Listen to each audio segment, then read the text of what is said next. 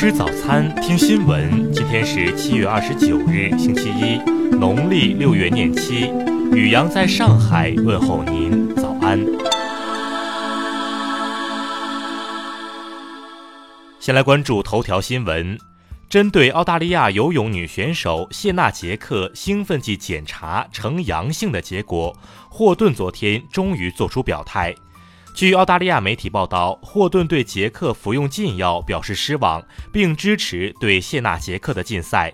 我的立场很坚定，运动员的干净高于一切，无论来自哪个国家，从事什么项目。在昨天早些时候，当澳大利亚媒体 ABC News 的记者就此事采访霍顿，问他有什么想法时，霍顿一言不发地露出了尴尬的笑容，并转身回避了记者的镜头。而在前一天，澳大利亚队几乎集体缄口，除了凯特·坎贝尔外，都拒绝接受采访。再来关注国内新闻，中美两国元首大阪会晤后。近期已有数百万吨美国大豆装船运往中国，同时美方宣布对一百一十项中国输美工业品豁免加征关税。昨天，香港警方以涉嫌组织非法集结罪拘捕元朗行动的申请者钟建平，截至目前，该事件共拘捕了十三人。截至二十六日，新三板挂牌公司累计成交金额达四百五十七亿元。目前，新三板挂牌公司总计九千六百二十九家，今年已有四百零二家企业完成股票发行融资。针对五 G 卡的办理进展，中国联通昨天回应称，目前五 G 业务尚未对公众客户开放办理，用户可申请加入中国联通五 G 先锋体验计划。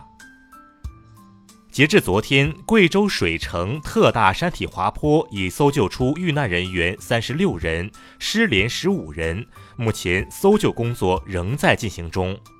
暴风集团股份有限公司实际控制人冯鑫因涉嫌犯罪被公安机关采取强制措施，相关事项尚待公安机关进一步调查。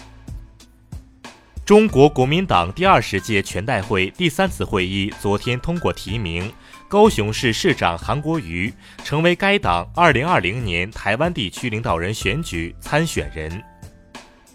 二零一八年，按折合全时工作量计算的全国研发人员总量为四百一十九万人，是一九九一年的六点二倍，已连续六年稳居世界第一位。再来关注国际新闻，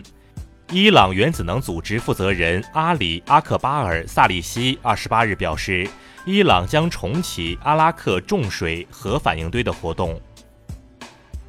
美国国务院高级官员日前表明，有意本周在泰国首都曼谷举行美国、日本、韩国外交部长会议，以推动缓和日韩紧张关系。爱尔兰副总理兼外交与贸易部长西蒙科文尼说：“就英国脱离欧洲联盟事宜，英国新任首相鲍里斯·约翰逊蓄意让英国步入与欧盟相撞轨迹。”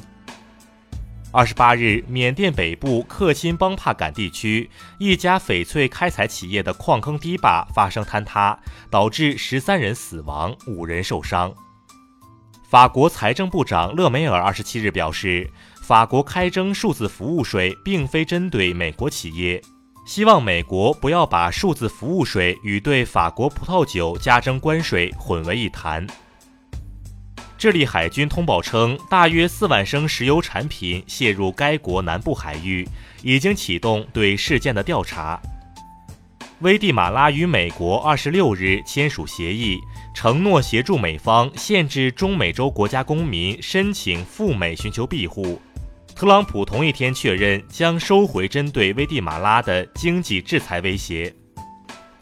委内瑞拉执政党统一社会主义党副主席迪奥斯达多·卡维略二十七日说，美国海军陆战队可能会进入委内瑞拉境内，但没有提供支持这一说法的证据。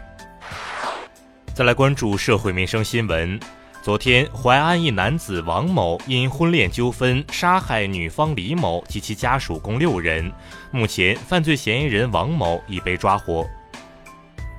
河南信阳包信镇一七岁女童被祖母孙某用电线、水管、钳子等虐待，身体多处受伤。当地群众报警后，孙某已被警方控制。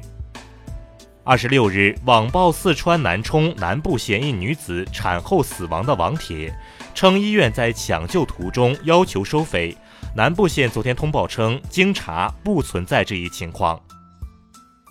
近日，有网友反映，义乌江东街道一村书记同街道工作人员等多人参与赌博，目前涉事三人均被给予党纪处分。近日，江苏镇江叔侄二人王某和廖某为了养主播，竟连偷八次电瓶车打赏，目前二人已被警方抓获。再来关注文化体育新闻，二零一九游泳世锦赛昨晚落下帷幕。中国队收获三十枚奖牌，位列奖牌榜榜首。在昨晚举行的中超联赛第二十轮的一场较量中，广州恒大淘宝三比零战胜北京人和，豪取十一连胜。为迪士尼知名角色米妮老鼠配音超过三十年的配音演员露西·泰勒去世，享年七十五岁。第二届吴承恩长篇小说奖日前揭晓，范小青的《灭极记》、梁晓声的《人世间》、普玄的《逃跑的老板》等六部长篇小说获奖。以上就是今天新闻早餐的全部内容，请微信搜索 xwzc 零二一，也就是新闻早餐拼音首字母再加数字零二一。如果您觉得节目不错，请在下方拇指处为我们点赞。一日之计在于晨，新闻早餐不能少，咱们明天不见不散。